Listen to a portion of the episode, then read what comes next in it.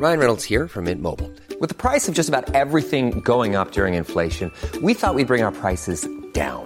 So to help us, we brought in a reverse auctioneer, which is apparently a thing.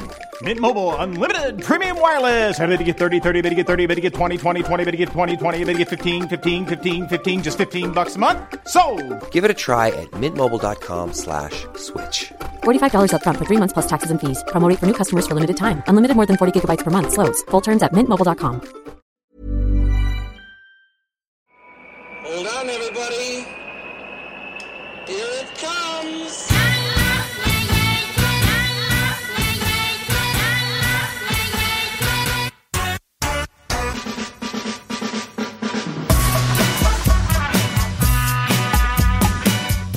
Le podcast des cyclistes aventuriers, épisode de 91, ici Richard Delhomme. Attention, épisode très particulier car je discute longuement avec Jean-Yves Coupu. Épisode très particulier puisque nous atteignons cette fois presque 2h30 de conversation. J'ai donc décidé de couper en deux et de diffuser la suite la semaine prochaine. Jean-Yves, c'est un vétéran du cyclisme ou plutôt un pionnier, notamment en VTT, comme coureur puis comme journaliste. Aujourd'hui, Jean-Yves est à la tête du pôle innovation chez l'équipementier Salomon et garde intacte sa passion pour le vélo. Atteint d'une forme modérée de diabète, Jean-Yves a cherché et développé une connaissance dans le développement de la filière lipidique et l'a appliquée avec succès sur les épreuves longue distance auxquelles il participe. Voilà pour l'épisode de cette semaine.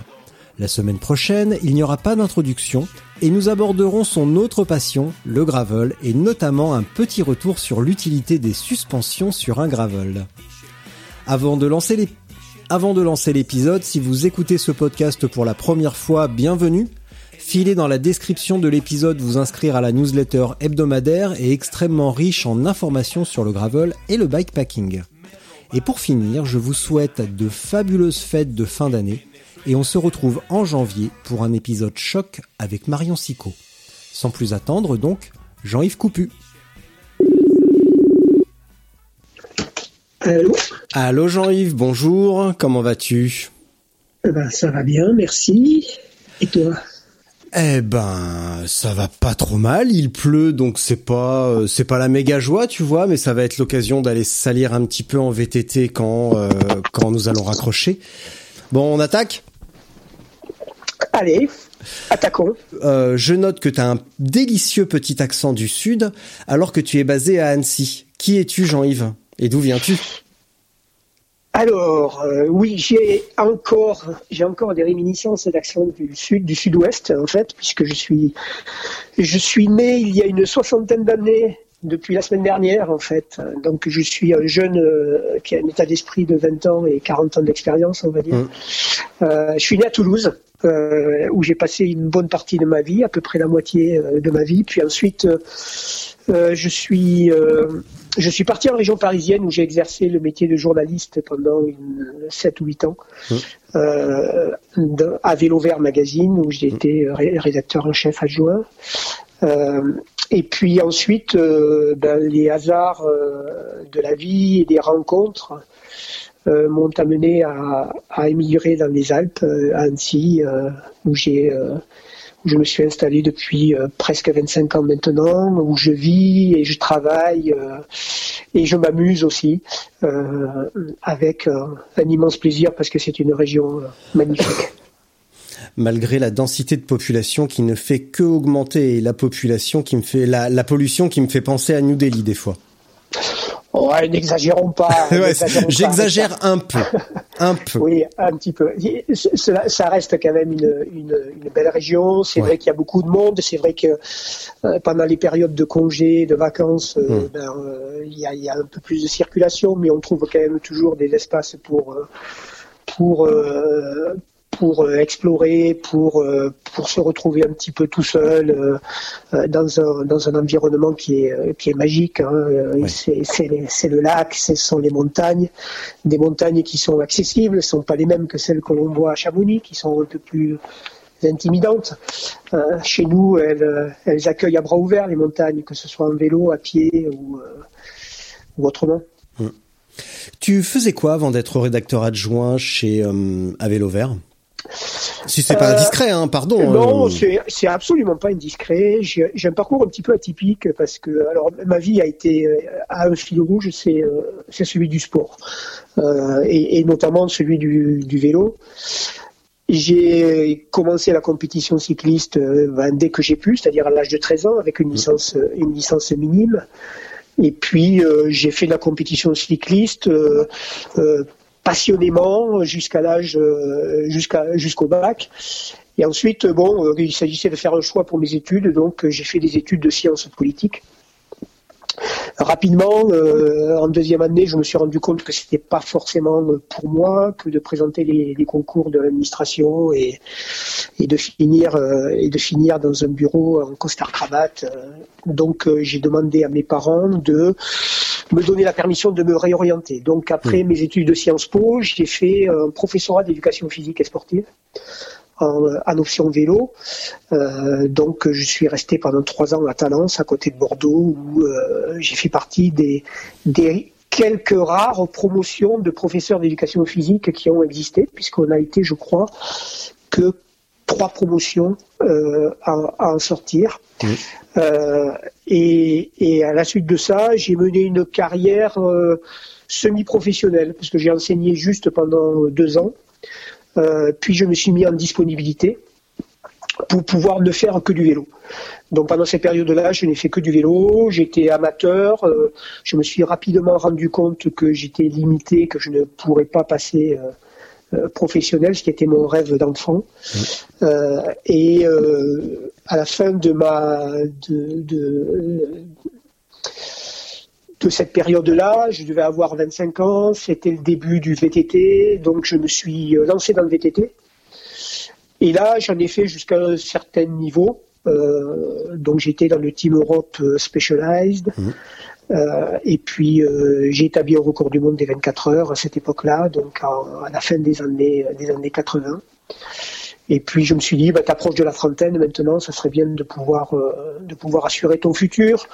Et mon futur, je le voyais dans le sport.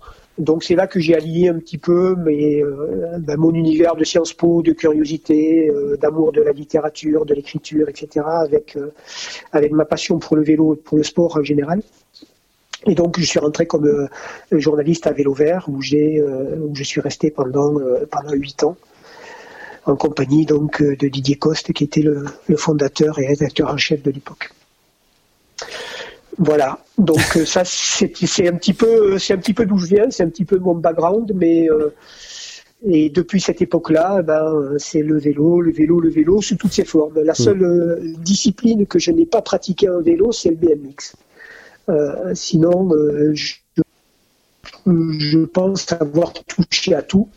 Euh, j'ai fait beaucoup, beaucoup de pistes euh, quand j'étais euh, j'étais jeune, Euh, beaucoup de routes, beaucoup de VTT, du cyclocross, euh, voilà quoi. Et, et- et- et aujourd'hui, depuis depuis quelques années, en fait, depuis 3-4 ans, je me suis je me suis euh, penché vers euh, les nouveaux arrivants de cet univers vélo que sont le que, que sont le gravel, Ouais. le gravel, Ouais, Richard, le gravel. qui est, une- qui est une qui est une passion pour toi, je crois aussi. Et, Ouais, euh, j'aime et bien. puis euh, et puis l'ultra distance, qui Ouais. est euh, qui est quelque chose qui est, que que j'adore aussi parce Mm. que c'est euh, c'est un petit peu une euh, ça me permet un petit peu de continuer à me battre avec des beaucoup plus jeunes parce que Mm. c'est plus simplement c'est plus simplement les capacités physiques et physiologiques qui comptent mais mais il y a l'expérience il y a le mental il y a la tactique il y a il y a le choix du matériel il y a tout ça c'est très très riche comme comme pratique en fait Quand tu me disais, euh, je me suis mis, euh, j'ai abandonné entre guillemets abandonné la route parce que t'avais pas le, le niveau. On parle de quelles années, histoire de replacer un peu le contexte euh, de l'époque, voir à peu près quel coureur euh, officie à cette époque. Qu'est-ce qui te, c'était quelle époque et qu'est-ce qui t'a manqué? Alors c'était euh, le milieu des années 80, donc euh, j'avais Ouais. 25 ans. Ouais. Donc euh, 25 ans à cette époque-là, c'était la limite hein, pour imaginer franchir. Euh, et moi, j'étais, j'ai toujours été extrêmement euh, sérieux, extrêmement méthodique dans l'entraînement, extrêmement curieux aussi. Mhm. Parce que là, je, pas, je te parle d'une époque où, euh, en 85, c'était, enfin, 80, à partir de 82, c'était les premiers cardiofréquencemètres. Hein. Mmh. J'utilisais un, un, polar où il y avait encore des fils de partout. C'était une boîte qui faisait euh, 10 cm sur euh, 10 cm sur 6 avec 3 cm d'épaisseur que tu fixais au guidon avec deux molettes Mmh. et puis une toute petite fenêtre de 5 mm où tu voyais juste ton rythme cardiaque et tu avais des fils qui venaient sur la poitrine avec des électrodes. Enfin, c'était ça les premiers cardiofréquencemètres. Hein. Et donc euh, j'étais dans cette déjà dans cette recherche de- d'excellence dans l'entraînement. Je, je m'étais beaucoup documenté sur euh, les méthodes que je considérais être euh, progressives et en avance sur le vélo, où on parlait encore de bornes. hein. On Hmm. disait, t'as combien de bornes hein C'était comme ça qu'on qualifiait. euh, euh, Ça, ça a pas beaucoup changé. Hein. ça, ça, ça, ça a quand même un petit peu changé. Ça a évolué, mais bon, ça a quand même la vie dure. Hein. Oui, c'est vrai, c'est vrai. Euh, et, et donc, je m'étais beaucoup penché sur les méthodes des, euh, des nageurs et, Mm. euh, des, et des athlètes, donc euh, athlètes, athlétisme, pour essayer de, de, de changer un petit peu le, les paradigmes du cyclisme de l'époque. Donc, donc, je, je consi- j'ai considéré à cette époque-là que j'avais vraiment mis tous les atouts de mon côté pour arriver au meilleur de moi-même. Et donc, euh, ça me paraissait relativement difficile de, de m'en sortir après au niveau dessus. Donc euh, voilà, j'aurais eu une possibilité de passer euh, de passer pro dans une petite équipe espagnole basque, mais euh, mais bon, ça voulait ça voulait ça voulait pas dire grand chose en fait pour Mm. moi à ce moment-là. Donc euh, j'ai switché j'ai switché sur le VTT, qui était une opportunité de me lancer dans un nouveau sport.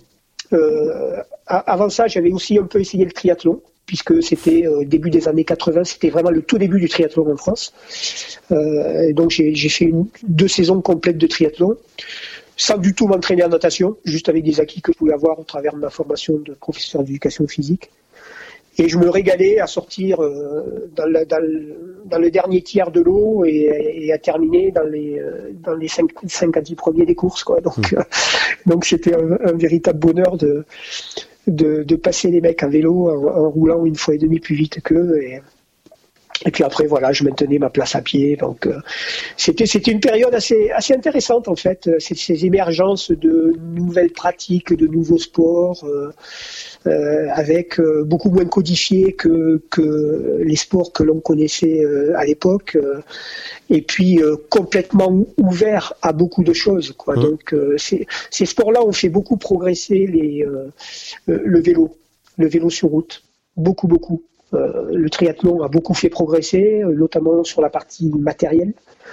Euh, sur la partie aussi cross-training, hein, le fait de dire, ben oui, on peut faire de la course à pied quand on est cycliste, oui, on peut nager quand on est cycliste et ça peut faire du bien, alors que mes entraîneurs, quand j'avais 15 ans, me disaient, surtout tu vas pas à la piscine, surtout tu mets pas les pieds dans l'eau. Hein. Enfin, ce genre de choses, quoi. Donc c'était c'était déjà pour moi une ouverture sur sur beaucoup de nouvelles euh, euh, possibilités de découvrir de nouvelles façons de progresser, de prendre plus de plaisir euh, et voire même peut-être d'arriver à un certain niveau dans une de ces pratiques-là. Et ça a été le cas dans le dans le VTT où je me suis rapidement mis à niveau par rapport au, au tout premier, les Bruno Lebras, les frères Ozot, etc., qui étaient qui étaient les stars des années de la fin des années 80 au bout de deux ans, j'étais à ce niveau-là et, et, je me suis régalé euh, pendant les, les trois ans où je n'ai fait quasiment que du VTT et, et pratiquement plus de courses sur route, si ce n'est pour euh, pour euh, acquérir un petit peu de rythme. Voilà.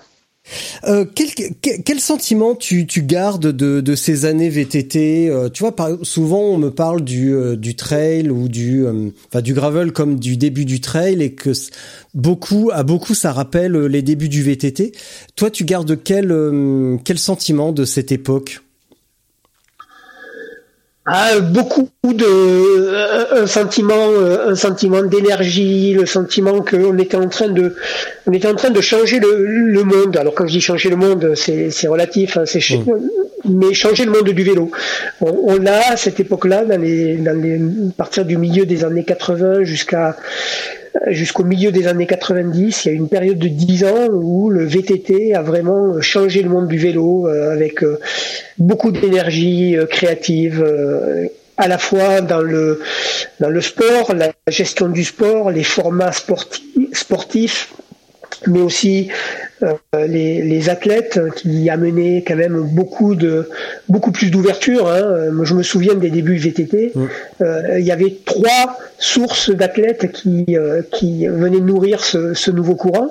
Il y avait des gars comme moi qui venaient de la route, les cyclistes traditionnels. Il y avait toute une frange de cyclocrossmen de haut niveau qui venaient mm. qui venaient là, et puis il y avait toute une frange de gens qu'on connaissait pas euh, que je vais appeler euh, ces, ces, guides de, haute montagne ou c'est plutôt ces accompagnateurs de moyenne montagne qui arrivaient aussi avec du poil aux pattes, avec euh, des avec des shorts un peu larges, avec des casques de travers et puis et puis qui, qui te foutaient une branlée le dimanche quoi, parce que c'était des c'était des c'était des mecs qui avaient une connaissance de du terrain, de la montagne qui était extraordinaire et puis c'était des grosses caisses.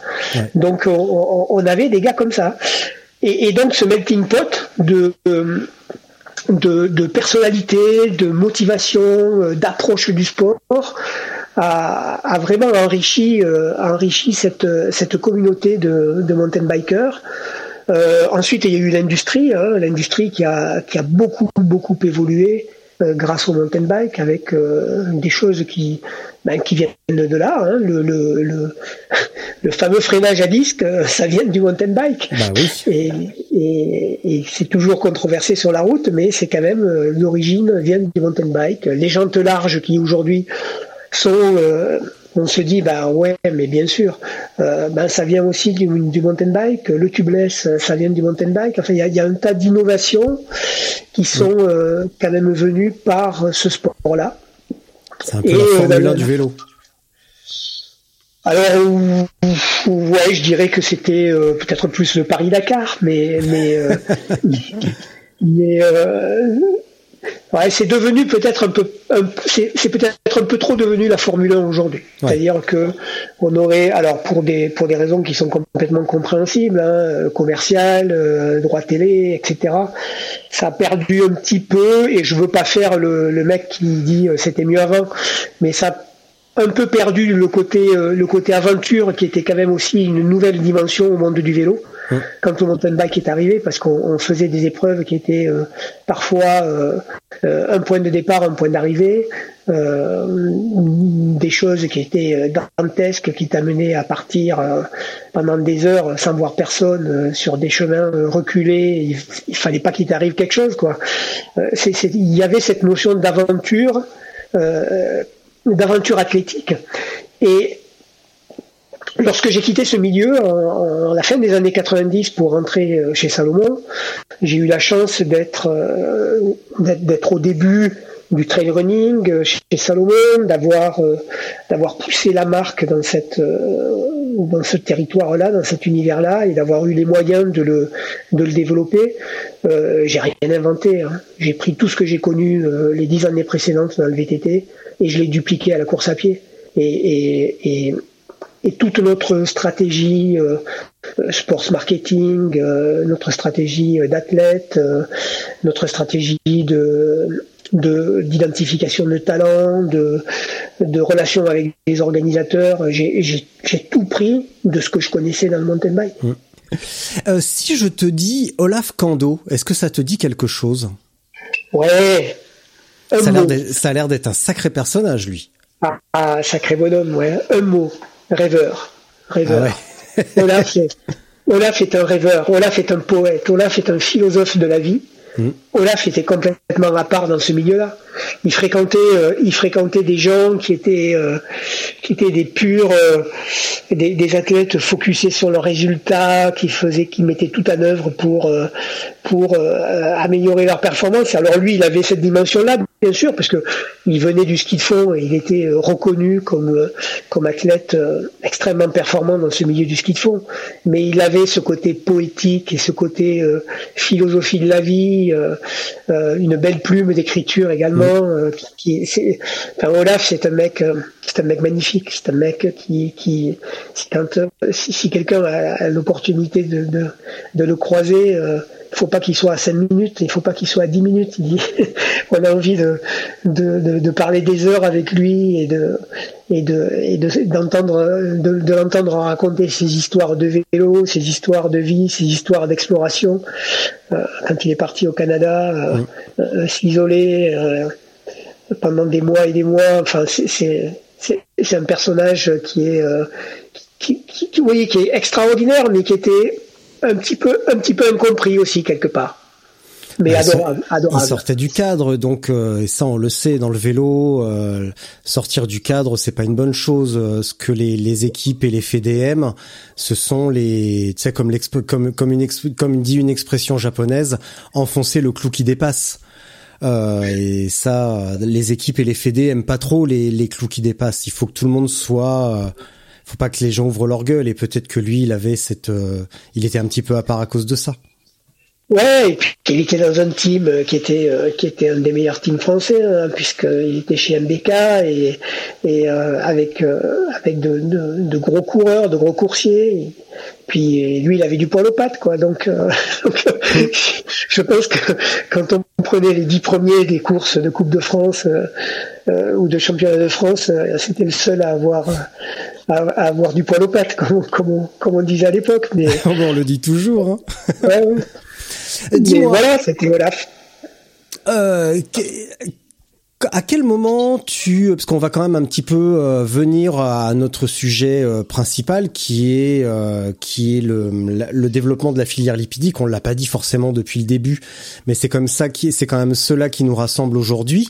Tu es diabétique depuis tout petit ou je connais pas bien cette Alors ce truc? comme euh, alors je suis, alors il y a deux types de diabète. Hein. Il y a un diabète qui s'inscrit euh, dans le temps, petit à petit. C'est ce qu'on appelle le diabète euh, gras, le diabète type 2, mmh. celui qui est dû à la malbouffe et, et qui petit à petit épuise, épuise le pancréas et donc la production d'insuline.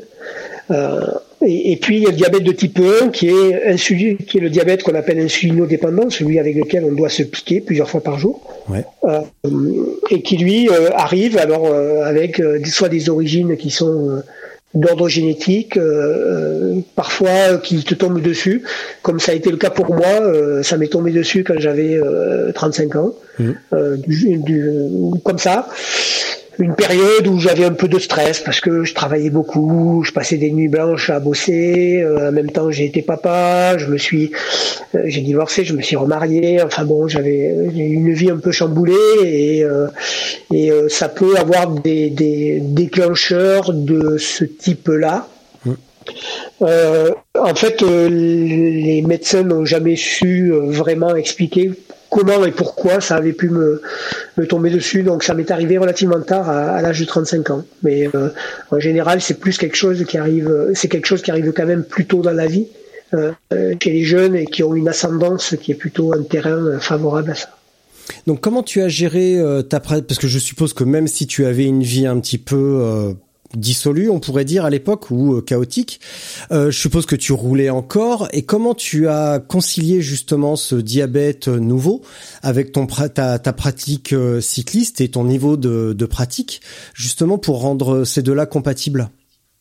Alors la pratique cycliste à cette époque-là, donc je parle de l'époque là où j'étais euh, à vélo vert, tu vois, je, je, elle était, elle était quand même bien bien euh, réduite, euh, beaucoup plus qu'aujourd'hui d'ailleurs. Euh, le niveau, on n'en parle même plus. en revanche, je faisais du, je faisais du sport, oui, et, et quand j'ai commencé donc à me traiter avec avec des piqûres quatre fois par jour, je bah là j'ai eu une période un petit peu compliquée parce que euh, il faut trouver les bons réglages comme on dit et donc euh, tu tu fais des hypoglycémies euh, tu, c'est compliqué le début d'un traitement de, diabétique. Et puis petit à petit tu trouves les bons réglages et, et ça se et ça se gère complètement bien. Il faut juste avoir alors moi j'ai une grosse chance hein, une grosse chance c'est que j'avais pas à apprendre toutes les notions de diététique, de euh, de métabolisme, de choses comme ça, parce que je, je connaissais ça de, de, par ma pratique, de par mes études. Donc ça a été facile pour moi de comprendre bah, les effets des glucides, les, le type d'effort par rapport au type de métabolisme, etc., etc. Donc je suis arrivé assez rapidement à, à, trouver des solutions à ces, à ces problèmes d'hypoglycémie. Mais pour certaines personnes, qui n'ont pas un passé de sportif, c'est compliqué à gérer. Mm. Après, je vais dire une chose, c'est moi je considère aujourd'hui, 25 ans après, que c'est la meilleure chose qui me soit arrivée dans ma vie. Parce que euh, grâce à ça, ben, tu es quand même obligé d'avoir une certaine hygiène de vie. Euh, même si c'est une maladie euh, grave qui peut avoir des, des, des répercussions importantes, quand on le gère bien, ben, ça permet de, de rester en forme, de bien bouffer, de pas prendre du poids, et, et quand en plus on utilise le sport pour bien le gérer, parce que c'est, je dirais, presque encore plus important que de se traiter avec euh, avec de l'insuline, mmh. et eh ben euh, voilà, tu arrives à, à, avoir une vie qui est euh, je serais pas diabétique aujourd'hui, je pèserais 10 kilos de plus, euh, et euh, parce que je boufferais euh, peut-être beaucoup plus mal que ce que je bouffe aujourd'hui, mmh. et, et, du coup, je prendrais moins de plaisir dans le sport que je fais et moins de plaisir tout court dans la vie. Alors, tu me disais euh, que tu descends. Alors, je vais juste lire ton message. Je descends de mon trainer après avoir écouté le podcast avec Nathalie et celui avec Stéphane. J'en je et j'entendais dans ta discussion avec Nathalie que tu faisais référence au flou autour des régimes et plans alimentaires visant à mobiliser les lipides lors d'efforts. Les principes sont en fait assez simples et ont l'avantage de pouvoir être mesurés tout cela avec des outils relativement abordables. Est-ce que tu peux développer cette, euh, cette première partie, justement, sur le, la mobilisation de la filière lipidique qui t'a certainement aidé à faire une alternative à ton, à ton diabète? Ouais. Alors, c'est à la fois très simple et, et, très compliqué. Il faut, il faut imaginer, eh ben voilà. euh, il faut imaginer deux courbes. Une courbe qui est, euh, alors l'effort a, a, deux types de carburant. Ok, mmh. c'est le, le, carburant glucidique. Et là, je caricature quand je dis tout ça, hein, mais c'est le carburant mmh. glucidique et le carburant, et le carburant lipidique. Le carburant lipidique est un carburant qui, euh, qui est utilisé lors d'efforts de basse intensité. Le carburant glucidique est utilisé lors d'efforts de plus haute intensité. Donc il faut imaginer deux courbes qui, en fonction de l'intensité de l'effort, mmh. à un moment vont se croiser, c'est-à-dire qu'une va devenir la fourniture principale de carburant par rapport à l'autre. Ça commence toujours par le lipide.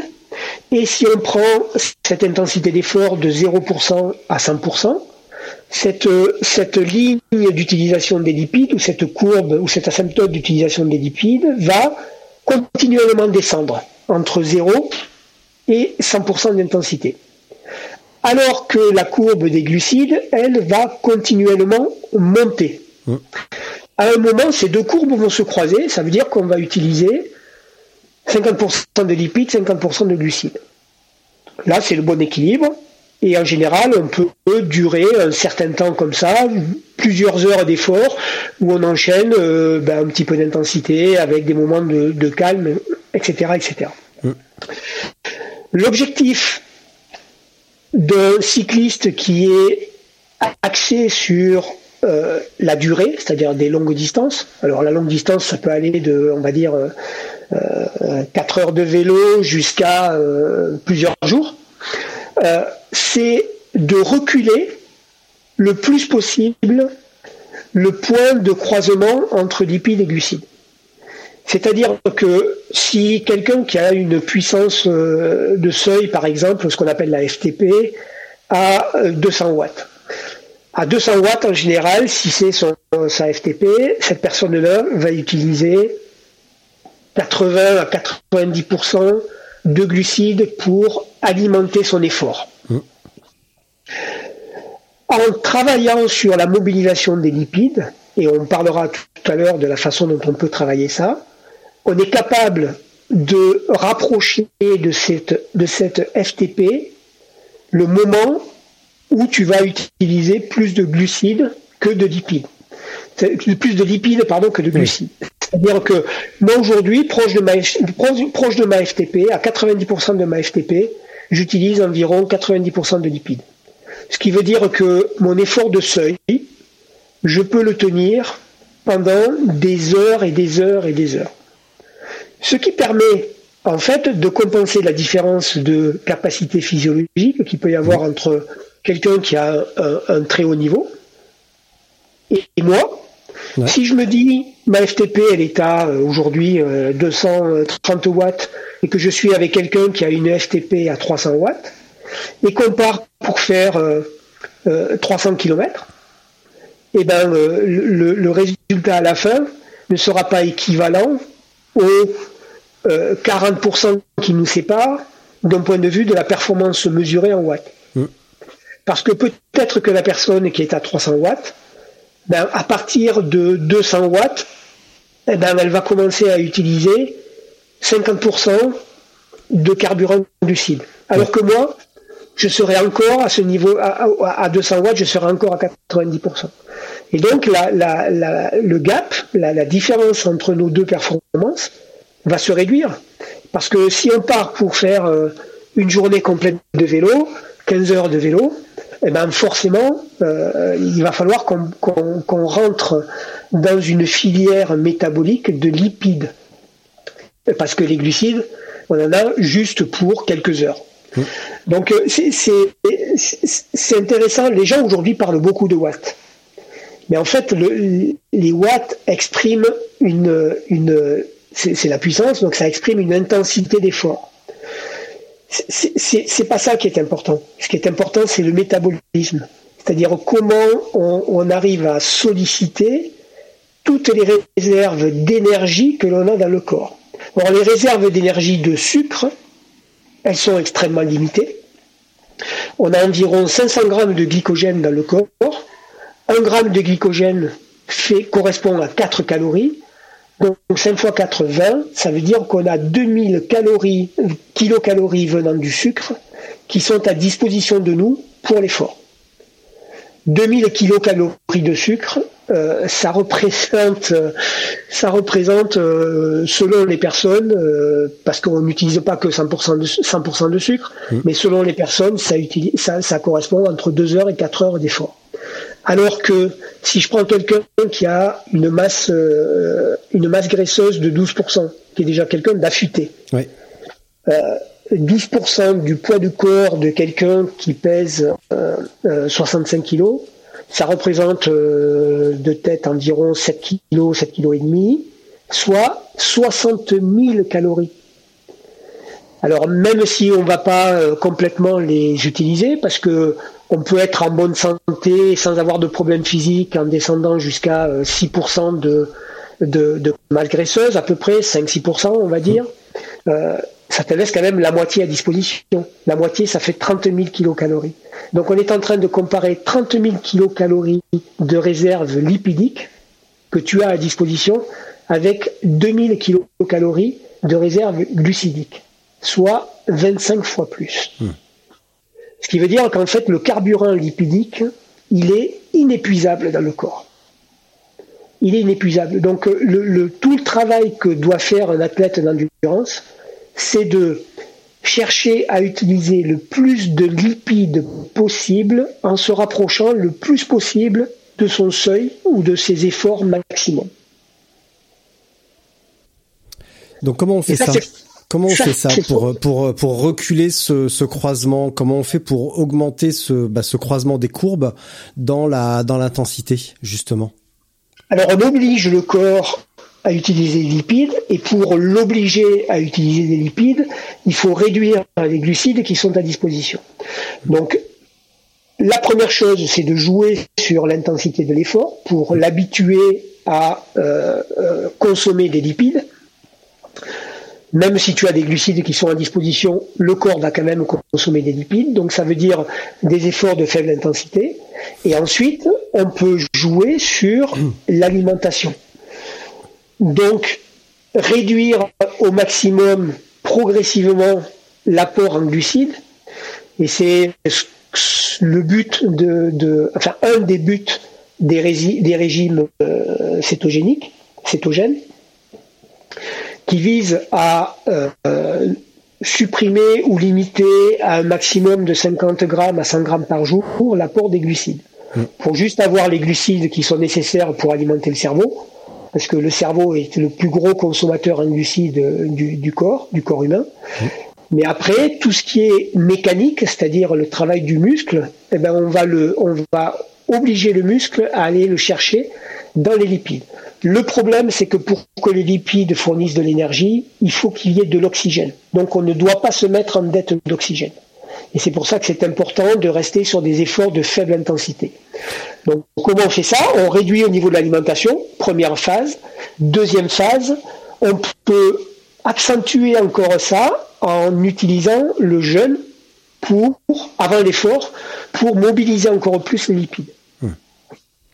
Euh, juste avant de, développer la partie jeûne, quand tu dis faible intensité, euh, on va essayer d'être précis. Quand tu dis faible, intensité, ça veut dire quoi euh, concrètement pour ceux qui ont un cardiofréquence-mètre? Et quels indicateurs proprioceptifs on pourrait dire pour ceux qui n'en ont pas? Alors, on va prendre trois éléments ceux qui ont un capteur de puissance, ceux qui ont un, fréquence, hmm. un cardiofréquence mètre et ceux qui ont rien. Pour le capteur de puissance, je dirais, c'est rester dans la plage de 50 à 70% de sa euh, FTP. C'est-à-dire la FTP, c'est l'intensité en watts que l'on est capable de maintenir pendant une heure d'effort. Donc on prend ce chiffre-là, qui se calcule avec un effort sur 20 minutes, hein, puisqu'il y a des, algorithmes qui permettent à partir d'un effort euh, sur 20 minutes de définir quelle est la FTP. Donc en général, ça correspond à 90% de la puissance sur entre 90 et 95% de la puissance sur 20 euh, minutes. On obtient sa FTP, qui est donc cette puissance maximum qu'on est en train de qu'on est capable de tenir sur une heure. Donc on prend cette puissance-là, et on reste dans la fenêtre de 50 à 70%. Ce qui correspond approximativement, selon les individus, ça peut changer, mais à une fréquence cardiaque qui va être euh, aux environs de 75-80% euh, de sa fréquence cardiaque maximum. Et pour ceux qui n'ont pas d'instrument de mesure, c'est la capacité que l'on a à pouvoir s'exprimer. Et là, je ne dis pas tenir une conversation, mais je dirais euh, entretenir une conversation et pouvoir s'exprimer, c'est-à-dire répondre à une question quand on est sur le vélo. Hmm. Donc pas de pas d'essoufflement pas d'essoufflement et pas de réponse du type euh, oui, non, euh, peut-être, euh, etc. Être capable de, de, de faire une phrase sans, sans, avoir à saccader cette phrase-là parce qu'on a besoin de reprendre son souffle. Donc pas, de, voilà un petit peu de réponse, pas de réponse du style on s'arrête boire un café. Ouais, je veux bien. voilà. Euh, c'est à peu près comme ça. Alors bon, c'est euh, là forcément, on n'est pas dans l'extrême précision dont a besoin l'athlète de haut niveau hein, quand on dit ces choses-là. Mais bah ça donne des indicateurs. Ça donne des indicateurs justement. Dans ton message, quand tu me dis euh, beaucoup d'erreurs sont cependant faites, soit par mauvaise interprétation, comme celle des gens qui pensaient que Christopher Froome avait adopté une, une alimentation HLFC. Euh, et après, je pense qu'il y a eu une, une faute de le, correcteur, le correcteur orthographique a, écrit autre chose. Alors déjà, c'est quoi l'alimentation HLFC de Christopher Froome?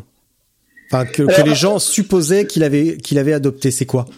Alors HFLC, ce, ce, sont les abréviations de, de de ce, ce, type de régime-là en anglais, qui veut dire pour HF high fat, mmh. euh, donc euh, euh, mmh, beaucoup, de, graisse et, peu de, peu de peu de glucides. Ok. Et LC c'est low carb. Low carb. Donc euh, voilà, c'est high fat low carb. Donc beaucoup de graisse, peu de glucides.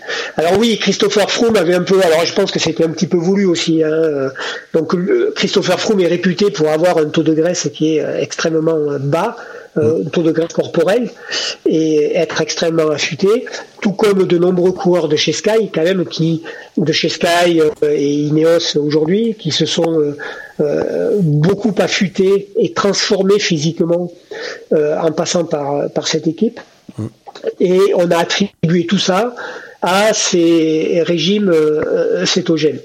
Euh, et il avait posté sur son Instagram euh, un plat sur lequel on voyait, si je me souviens bien, du saumon, des légumes et, et, rien d'un point de vue du glucidique. Alors t'imagines bien comme la pasta partie traditionnellement connue des cyclistes et puis et puis les plats de type riz, féculents, etc. en a pris un coup derrière la tête. Sauf que euh, ce que Froome a oublié de dire, c'est que ce type d'alimentation-là était utilisé de manière périodisée. C'est-à-dire qu'en fait, il n'est pas dans un régime 100% cétogénique, il était dans un régime où certains jours de la semaine, il adoptait ce type d'alimentation. Hmm. Et notamment, avant d'aller faire ces fameuses très très longues sorties euh, qu'il faisait, où là, il avait comme objectif et comme intention et c'est important d'avoir des intentions quand on s'entraîne. Il faut pas partir s'entraîner comme ça sans savoir ce qu'on va faire. Donc l'intention pour lui, c'était de faire des sorties qui étaient extrêmement longues, avec des intensités modérées pour lui, je te dis bien, parce que pour nous c'était quand même de la haute intensité, et en utilisant uniquement les lipides de son corps. Donc euh, c'était ces jours-là mais derrière ça, quand il y avait des efforts à haute intensité, quand il allait hmm. travailler par intervalle, etc., il avait une alimentation qui était chargée en glucides. Parce que le, les glucides sont, sont le seul moyen d'aller au-delà de ton seuil et d'aller sur des efforts qui visent à développer tes puissances max, ta VO2 max, etc., etc. D'accord. Donc il y, a eu, il y a eu de très très mauvaises interprétations de ça, mais je pense que les, c'était voulu de sa part c'est ce que, j'allais te dire. Ils sont très forts en com quand même, donc euh, ils sont ils sont très forts pour communiquer dans ces équipes. Donc euh, je me je serais pas étonné d'une petite une petite provocation, tu vois, pour faire euh, bouillonner les réseaux sociaux. Et pendant ce temps-là, on parle de Christopher Froome, on parle de Ineos, et c'est que du c'est finalement de la com très très bien menée. C'est quand même qui maîtrise quand même de, de, manière extrêmement experte beaucoup de domaines. Quoi. Donc donc euh, voilà. Alors après, ça, ça fonctionne pas forcément pour tout le monde, hein, parce que euh, lorsque Kwiatkowski, par exemple, est passé chez Sky euh, après son titre de, de, champion du monde, c'est pareil. Il a, il a beaucoup beaucoup maigri. Euh, en, euh, en, mettant en œuvre, en utilisant ce type d'alimentation. Mm. Et lui, ça lui a pas du tout réussi. Donc il est revenu à une alimentation, même s'il est quand même très très affûté, il, est revenu à une alimentation un peu plus équilibrée. Et, euh, et il est revenu au niveau au niveau qu'il avait mais mais euh, ça ne marche pas forcément pour tout le monde donc c'est quand même très personnel tout ça hein. il mm. faut faut faire des tests il faut essayer euh, et, et, moi j'en ai fait d'ailleurs, et j'ai utilisé d'ailleurs mon diabète pour faire ces c'est-à-dire que je me mettais volontairement en hypoglycémie. Euh, en, en, me piquant avec de avec mon insuline avant d'aller rouler. Donc l'insuline, l'effet de l'insuline, il faut savoir que quand on est diabétique et qu'on se pique à l'insuline, c'est parce que le corps n'est pas capable de produire lui-même l'insuline naturellement ou pas en assez grande quantité pour enlever le sucre qui est dans le sang et l'amener euh, dans l'organisme, dans, dans des usines de transformation de l'organisme pour qu'il soit transformé soit en glycogène, soit lorsqu'on n'a plus de possibilité de stockage de glycogène, en graisse. Donc euh, quand on est diabétique, eh ben, le sucre continue à tourner en rond dans le, dans le sang mmh. et, et il n'est jamais transformé. Donc ça peut poser des problèmes à la longue. Donc c'est pour ça qu'on se pique, pour amener de l'insuline exogène, c'est-à-dire qui n'est pas produite par le corps, pour qu'elle joue le rôle de l'insuline endogène qui ne fait plus suffisamment le boulot. Donc euh, moi ça m'est arrivé par exemple de me piquer et volontairement pour avant d'aller rouler pour euh, alors volontairement, dans le cadre de mon traitement, hein, mais en général, je, quand je sais que je vais aller rouler, je réduis mes doses, etc. Mais là, de garder les mêmes doses pour m'enlever tout le sucre que j'avais dans le sang et me mettre volontairement en hypoglycémie pour alors, faut pas raconter ça à mon toubib, hein, j'espère qu'il n'écoute pas le podcast. Non, mais t'inquiète, personne l'écoute. mais pour, euh, pour obliger mon organisme à aller utiliser ces graisses et voir jusqu'où je pouvais aller là-dedans. Hmm. Et je me suis rendu compte que je pouvais rouler euh, je pouvais rouler longtemps avec des, euh, un taux de sucre dans le sang qui était deux fois inférieur à la normale, c'est-à-dire avec 0,4 au lieu de 0,8. Euh, et, et, et, je me suis rendu compte qu'il y avait que ça avait relativement peu d'effet sur la durée pendant laquelle j'étais capable de rouler. En revanche, j'étais extrêmement limité au niveau de l'intensité de l'effort. Oui, c'est ce que j'allais te dire. C'est ce que je t'ai mis hier par message. Euh, mardi, euh, ça faisait trois jours que j'avais quasiment rien mangé. Je suis allé faire euh, deux, je pensais faire trois heures de gravel. J'en ai fait que deux heures et demie, mais j'avais rien du tout. J'étais à l'agonie. Enfin, j'étais non, j'étais pas à l'agonie parce que j'avais pas mal aux jambes, comme euh, comme une hypoglycémie. Et là, t'as mal partout. Et j'avais juste pas de force. Tu vois, j'étais, euh, je peinais pas, mais je pouvais pas accélérer. Donc euh, ça pendant deux heures et demie, j'ai un peu trouvé le temps long quand même. Ouais, ouais, j'imagine. Ouais, ouais, ça, ça, ça, ça m'a surpris. Hein, et, euh, et tout à l'heure, on parlait de, de jeunes pros. Et euh, la semaine dernière, je t'en ai parlé un petit peu. Mon, j'ai un pote qui, qui coach un, un, jeune pro de la de la Groupama FDJ et il commence à lui faire bosser un petit peu cette filière lipidique. Et euh, la semaine dernière, il a fini, euh, il a fini complètement déglingué. Alors que euh, bah, c'est un jeune pro, mais ils sont tellement habitués à toujours avoir la main dans la poche avec le gel, la barre et tout, qu'ils savent pas. Enfin, leur corps est pas habitué encore à les taper dans le gras pour les pour les Ouais, longues, pour les longues courses en tout cas. Mais, ce sont des adaptations qui, euh, qui prennent du temps. hein. Ça Ouais. peut aller, euh, ça peut prendre euh, six mois, neuf mois pour arriver vraiment à adapter l'organisme à ça. Moi, ça m'a. Alors, ça s'est fait progressivement parce que je pense que mon, mon euh, ma maladie m'a aidé à, à, à générer des adaptations déjà avant que je recherche à le faire. Mais, mais euh, j'ai bien mis six mois à maîtriser ça et, et, et en pleine saison, je suis capable de rien avoir mangé depuis la veille au soir, de partir sans prendre le petit-déj au matin Ouais. et de faire 250 bornes sans rien manger. Je, suis, Mais en je, suis vraiment, je suis vraiment capable de faire ça. Mais en termes de rendement, après, ça veut dire, bah là, si c'est 250 km sur route, euh, tu pourras me donner une idée du dénivelé. Tu roules ça à quelle euh, à quelle vitesse à peu près? Alors en, Eh en- ben, en- en pondérant avec l'âge, etc. Plein de trucs. Ouais, bah écoute, euh, je, je roule en- entre 22, selon les parcours, entre 22 et 25 de moyenne. Hmm. Donc, euh, donc je suis parfaitement, euh, Parfaitement dans l'allure pour ces distances, ouais. Dans l'allure pour de l'ultra, tu vois. Ouais, ouais.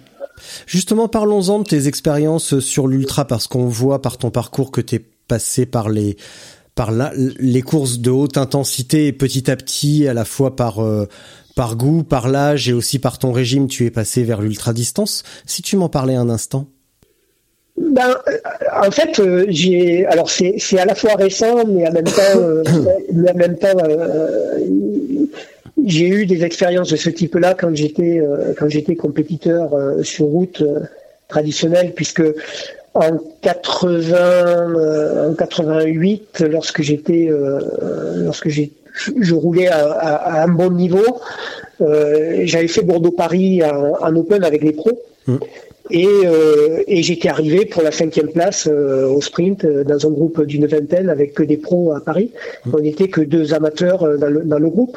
Donc j'avais déjà, j'avais déjà eu quelques expériences de ce type-là, hein, 620 km à l'époque. 620 km et on avait fait ça en 18 heures et 30 minutes. Donc euh, c'était c'était quand même pas mal euh, comme comme allure. C'était musclé, ouais.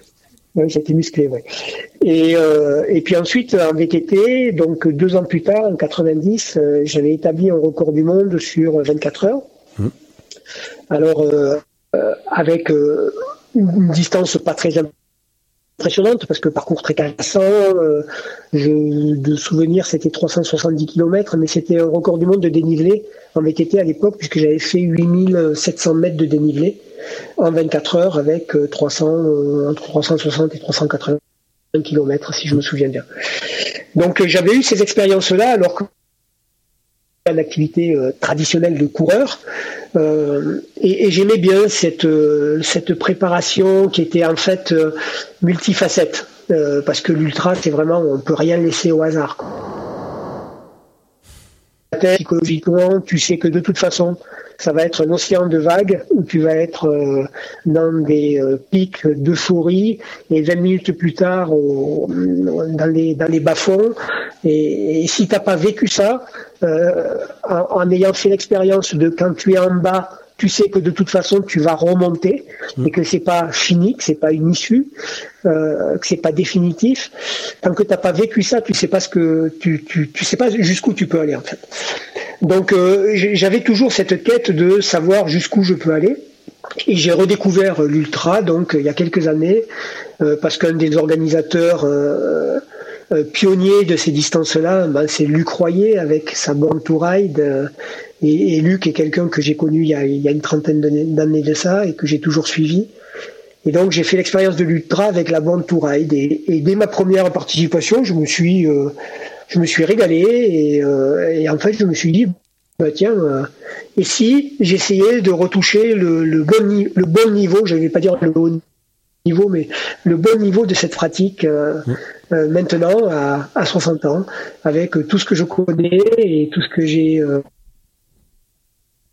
appris et tout ce qui me reste encore à explorer. Donc euh, voilà, je, je suis un amoureux du matériel. euh, euh, j'adore, euh, j'adore euh, de l'aérodynamique, euh, tous les facteurs qui sont importants dans la performance, euh, la diététique, euh, l'entraînement et, et le. Est-ce que tu, là bon, tu, tu m'as expliqué ces, ces premières expériences.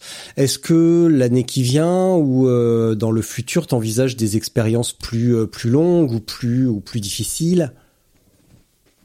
Alors, j'aime bien me challenger, mais euh, aujourd'hui, je je veux pas je veux pas me mettre en danger quand même. Donc, euh, euh, avec mon diabète, c'est quand même quand je suis dans un ultra, je fais je fais un peu n'importe quoi, quoi. C'est-à-dire que à un moment, bah, il faut bien manger, et, et- et là, comme j'ose pas me piquer parce que si je, je maîtrise plus tout réellement, quoi. Quand tu quand, quand tu fais une journée complète de vélo, euh, tu fais entre, entre 400, 500, 550 bornes, ça va, mais quand tu enchaînes ça pendant trois jours, euh, c'est la limite, quoi. Parce qu'au bout d'un moment, tu, euh, tu, tu, tu vois, j'amène pas mon insuline avec moi parce que ça se conserve pas bien, donc c'est, c'est- ça peut être rapidement compliqué. Donc, euh, je me limite à des, à des, à des épreuves de trois jours. C'est déjà pas mal parce que voilà, on est, on est sur des distances de 1200 km, hein, donc euh, donc c'est euh, c'est déjà de bonnes distances et, et pour moi là, les bonnes distances, ouais, voilà, je me dis c'est c'est entre 1000 et 1500 km, mais une TCR à à 4005, euh, non, je vais pas la faire, quoi. Enfin, je dis ça, mais j'en sais rien. Mais... Oh, j'a- J'adore ton don à laisser une porte légèrement entrouverte quand même. Ça, ça me plaît beaucoup. Bah, tu sais, quand tu as un peu d'expérience, tu t'aperçois qu'il faut jamais dire jamais, quoi. Oui, puis euh, c'est peut-être un petit peu de logistique, euh, l'insuline. euh, bon, tu traverses Ouais, pas non plus que des déserts sur la TCR, donc l'insuline, ça se trouve. et puis en, Bu- en Ouais, Bulgarie, ça fait plein de médicaments, donc ça se trouve. Ouais, ça peut s'organiser. Mais, bon, c'est voilà. Bon, ben, je, je suis, j'essaie de m'assagir, tu vois, un petit peu. C'est quand même. euh, j'ai envie de continuer à faire du vélo longtemps. Mais c'est ce que j'allais te dire. Je, depuis tout à l'heure, tu me dis que tu as 60 ans et plus. Mais, euh, mais euh, comme on dit, j'ai l'impression que tu es motivé comme un cadet et que j'ai l'impression que tu as toujours 25 ans et que tu es prêt comme si tu allais courir, comme si tu allais mettre un dossard dimanche pour aller courir, pour aller tourner autour de l'église. Ah ben, c'est ça mon problème en fait. Si tu veux, D'accord, c'est que- tout va bien. si, si- si tu veux, c'est que quand, euh, toi, quand tu fais des sorties avec le club ici à Annecy, là, et que, et que t'as un gamin de 25 ans euh, qui, qui flingue, ben, euh, voilà, tu reprends les réflexes d'il y a, il y a 40 ans. Et donc, euh, tu lèves le cul sur la selle, et puis tu vas dans la roue, et puis t'exploses. Donc, donc T'exploses oui. au moment où tu te lèves le cul ou t'arrives à rouler un petit peu quand même? Ah non, ça prend quelques secondes. quand même. Oui, je me, me fais pas le malheureux, je te, je te croirais pas de toute façon. Non, mais euh, non, mais c'est clair que voilà, si, tu veux, t'as as complètement raison. J'ai une tête de 25 ans, euh, et, et- mais j'ai un corps qui a plus 25 ans. Donc, euh, et puis il faut accepter ça. Il faut accepter ça, mais en même temps, tu vois, je me dis que je me dis, je cherche dans tout ce que je fais, d'un point de vue de, la, de ma préparation physique, de mon entraînement. De... Tout ce que je fais, c'est dans l'optique de progresser. Donc, tu vois, j'ai pas, j'ai, j'ai pas lâché le morceau, quoi. je, me, je me dis que je peux encore progresser. Alors, euh, c'est un concept étonnant hein, de progresser dans la dans la décroissance. Bah euh, non, parce que tu peux essayer de maintenir, euh, alors entre guillemets, ce qui reste à ce qui reste à maintenir, hein, le prend pas mal. Et puis et puis comme tu dis, on, on cesse jamais de découvrir des trucs et des de, de découvrir de nouvelles choses, de nouvelles méthodes, de, de nouvelles de nouveaux types de sollicitations. Et au bout du compte, on n'arrête pas d'entendre sur les ultras que le corps est plein de ressources mais c'est pas parce qu'on arrive à 50, 55, 60 qu'on est pourri, donc euh, on peut peut-être encore euh, fouiller. Et puis, euh, et puis il y a aussi d'autres d'autres choses à, à développer. Je, je j'ai oublié le nom du livre.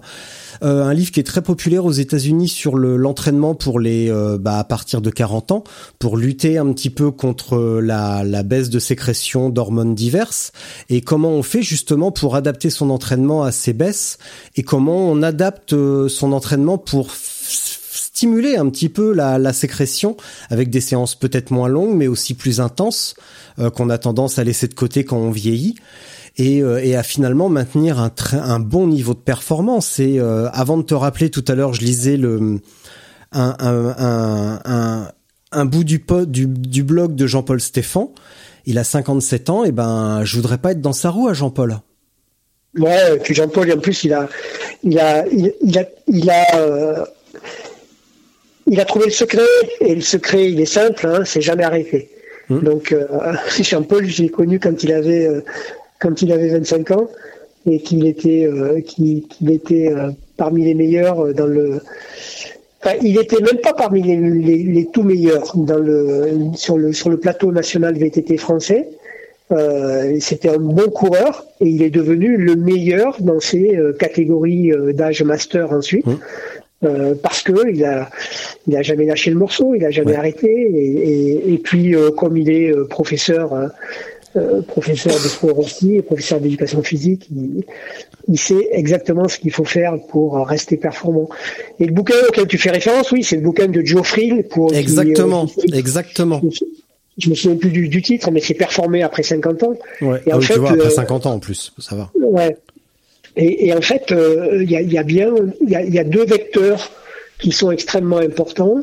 C'est celui auquel tu as fait référence, c'est-à-dire, on dit en général, que pour un athlète vieillissant, ben, il faut euh, il faut diminuer les intensités, il faut faire attention, le cœur, etc., etc. Mais lui euh, recommande de maintenir des intensités hautes parce que c'est effectivement ce que l'on perd le plus. Et l'autre facteur, c'est la force musculaire. Et, c'est le l'élément entre guillemets handicapant le plus important quand on vieillit, parce qu'il faut savoir qu'à partir de l'âge de 30 ans, eh on perd de la force musculaire. Et si on n'entretient pas cette force musculaire, donc en faisant de la musculation, hein, on, réduit ses performances parce que la puissance, c'est rien d'autre que la combinaison de la force par euh, la, vitesse, la vélocité. et l'élément force est souvent très très négligé et notamment par les, euh, les, athlètes vieillissants, alors que c'est le facteur le plus important pour maintenir un haut niveau de performance. Hum. Bah, c'est l'impression que j'avais avec les avec les longues discussions que j'ai en, en bikepacking, etc. Notamment sur la route. C'est peut-être moins vrai sur le tout terrain, mais sur la route, j'ai l'impression qu'il y a une euh, une confusion entre faire long et euh, et, et euh, l'intensité et la force. Et la la le travail de la force et des intensités est associé à des efforts euh, ou à des courses de plus courte durée. Mais il y a souvent une confusion sur l'utilisation de ces de ces méthodes là pour faire du long ou du très long. Alors que justement c'est ce qui permet à la fois de développer l'économie du geste euh, d'aller un petit peu plus vite sans dépenser plus et puis de passer moins de temps sur la route également. Et c'est c'est très très bien dit parce qu'en fait on, mélange on mélange les choses. Euh, quand on parle de, de, de, force, quand on parle d'intensité, on est en train de décrire le moteur. Quand on parle de longue distance, on décrit la capacité du réservoir. C'est pas du tout la même chose. Hmm. le, la cylindrée et la puissance du moteur et la capacité de réservoir sont deux choses qui sont différentes. Et lorsqu'on parle d'efficacité dans le geste, donc d'efficacité biomécanique, là on parle du pilote. C'est-à-dire comment le pilote va utiliser au mieux les capacités de son réservoir et la puissance de son moteur. Donc euh, on, on, mélange souvent ces choses-là qui sont complémentaires dans le système performance du cycliste, mais qui sont complètement interdépendantes. Interdépendantes et, et, qui ont il n'y a pas de relation de cause à effet. C'est le système lui-même qui va faire la performance. Donc euh, le pilote, c'est-à-dire le cycliste, avec son moteur et son réservoir. Euh, dis-moi, je reviens sur un truc sur euh, la mobilisation de la filière lipidique. Tu me disais dans ton mail que tu as écouté l'épisode avec euh, avec Stéphane Brognard. Et quand il, qu'est-ce que tu penses de ces méthodes où justement il va il va rouler 4 5 heures sans rien manger justement pour forcer son corps? Alors il l'a décrit avec ces mots. Mais est-ce que, mais est-ce que ça correspond justement à une méthode qu'on peut, euh, qu'on peut essayer de d'appliquer, alors progressivement évidemment, hein, euh, de, euh, de, de, de reculer, de, de pas manger justement? Oui, moi c'est ce que je fais. Alors je pars toujours, je, je veux quand même être un bémol, hein, je pars toujours les poches pleines. Hum. Et, et, avec l'intention de rentrer avec les poches pleines. Hum. Euh, mais, mais j'ai toujours quand même des, quelque chose pour euh, pallier au cas où. Euh, mais oui, et, et, le, la progression là-dedans, la progression là-dedans, elle doit se faire de manière, de, de manière raisonnée. C'est-à-dire que quand on veut faire ça, la première chose à travailler, c'est euh, la durée. Euh, c'est-à-dire que je pars, et, avec des réserves énergétiques dans mon corps et dans mes poches, et j'essaie d'allonger la durée. Lorsque j'ai atteint une certaine durée, qui est une durée, la durée approximative de ce que je voudrais faire, euh, si j'ai un objectif, là je travaille sur l'intensité. C'est-à-dire comment je peux, pendant cette durée d'effort donnée, parcourir le plus grand nombre de dénivelés possible, le plus grand dénivelé possible, ou le plus grand nombre de kilomètres possible. Donc ça, c'est la base. Ensuite, je réduis, dans ce cadre-là, mon apport énergétique. Pendant l'effort, dans un premier temps, et l'étape d'après, c'est avant l'effort. Et c'est là que je peux utiliser du jeûne intermittent. Mmh. Si j'ai prévu d'aller m'entraîner euh, en, milieu de matinée, eh ben, j'essaie de ne rien manger entre le repas du soir et le départ à l'entraînement. Mmh. Mais ça, c'est vraiment la, dernière étape. La dernière étape où là, je suis à la fois dans de l'effort long, avec quelques intensités, en ne mangeant rien pendant cet effort-là, et en n'ayant rien mangé pendant les 12 heures ou 14 heures qui précèdent. Donc il y a bien des étapes qu'il faut respecter. D'abord, je travaille ma durée. Je suis capable en tant que cycliste de faire du long dans des conditions tout à fait normales. Ensuite, dans ce long-là, j'y mets un peu d'intensité, puis je réduis l'apport énergétique. Hmm. Il faut vraiment respecter cette progressivité. Euh, récemment, j'ai eu euh, un oui, un débat, on peut dire. On n'était pas tout à fait d'accord avec ça avec euh, avec mon pote, donc qui entraîne euh, un jeune pro. Euh, à l'automne, j'ai un septembre, ouais, août, septembre, j'ai introduit des des séances de de pignon fixe à jeun je faisais une heure et demie et j'introduisais par exemple quand je me sentais bien trois fois dix minutes en 30-30 mais sans faire un 30-30 euh, à bloc tu vois vraiment plutôt en endurance active où j'allais euh, j'allais vraiment faire monter le cœur et je faisais pas une récupération complète évidemment. Et on n'était pas du tout du tout d'accord sur euh, sur sur ce principe là lui lui trouvait que c'était plutôt excessif et au contraire moi j'ai trouvé que ça m'a fait énormément de bien. euh, et notamment quand je revenais euh, sur euh, sur mon gravel en ayant en ayant avec de l'alimentation, j'ai trouvé que ça, il y avait comme un petit côté turbo, tu vois, où j'étais habitué à fournir des efforts déjà par le par le, la nature du pignon fixe, mais en plus en étant à jeun, en ayant un réservoir, enfin en tout cas en ayant le réservoir un peu sec. Ouais, alors le 30-30, ça te permet quand même de, de, de pouvoir faire euh, un petit peu d'intensité sans trop de carburant. C'est c'est ça l'avantage parce que si tu fais si tu fais une série de 10 30 30 qui représente euh, qui représente 10 minutes d'effort mm. euh, sans carburant, tu vas pouvoir arriver à gérer ces 30-30 parce que tu as ces fameuses 30, 30 secondes de récupération. Mm.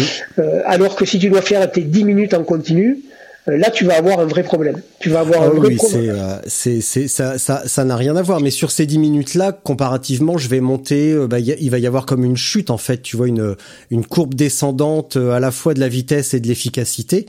Euh, ça se voit sur le sur le style de pédalage, ça devient plus heurté, etc. Alors que sur des répétitions de 30 secondes, je peux vraiment travailler à la fois la cadence et avoir un et avoir un geste propre, parce que c'est ça aussi qu'on recherche. On n'en parle pas assez, mais on recherche aussi un beau geste. Ah bah l'efficacité. Euh...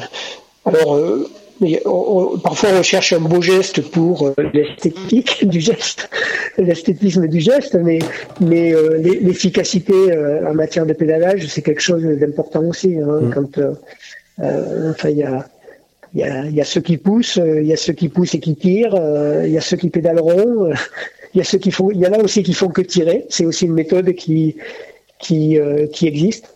Euh, ouais, l'efficacité du pédalage, ça rentre pour beaucoup dans la, dans la performance, euh, mm. dans la performance sportive. Eh, dis donc Jean-Yves, là il est 15 heures, euh, on est bien lancé pour partir encore longtemps pour euh, discuter encore longtemps parce qu'on a plein de choses à se dire encore. Euh, je te propose qu'on se rappelle peut-être demain. Moi, je vais te pour te libérer pour ton pour tes échéances professionnelles. demain, je vais avoir du mal. J'ai une journée j'ai une journée chargée. Parce que c'est, euh, bah, on, est vraiment d'accord. Je suis super content. On est vraiment d'accord sur beaucoup de choses et on partage beaucoup de points de vue. Euh, en, plus, on les partage de manière complémentaire, donc je suis très très content. Et je trouve dommage de, de tronquer ça uniquement pour une question d'agenda, parce qu'on n'a pas encore abordé évidemment euh, le gravel que tu maîtrises très bien. Et on va en profiter pour se faire plein d'amis, donc on va bien rigoler. Qu'est-ce que c'est que le gravel? Putain, arrête. Non, mais c'est que c'est que là on arrive à une période charnière en fait. Tu vois, pour conclure, c'est que ça devient à la fois, euh, ça devient très très intéressant parce qu'on voit que c'est une pratique multiple et que euh, que que que c'est pas aussi simpliste que que ce qu'on voit sur les groupes ou euh, ou sur certains médias donc ça c'est important d'en parler un petit peu et d'avoir une mise en perspective avec avec le VTT des années 90. Euh, je te souhaite une, une, bah, une, bonne réunion téléphonique à 15h et puis à, et puis à jeudi prochain donc. D'accord Richard. Bonne Merci. après-midi à toi. Merci Jean-Yves. Salut.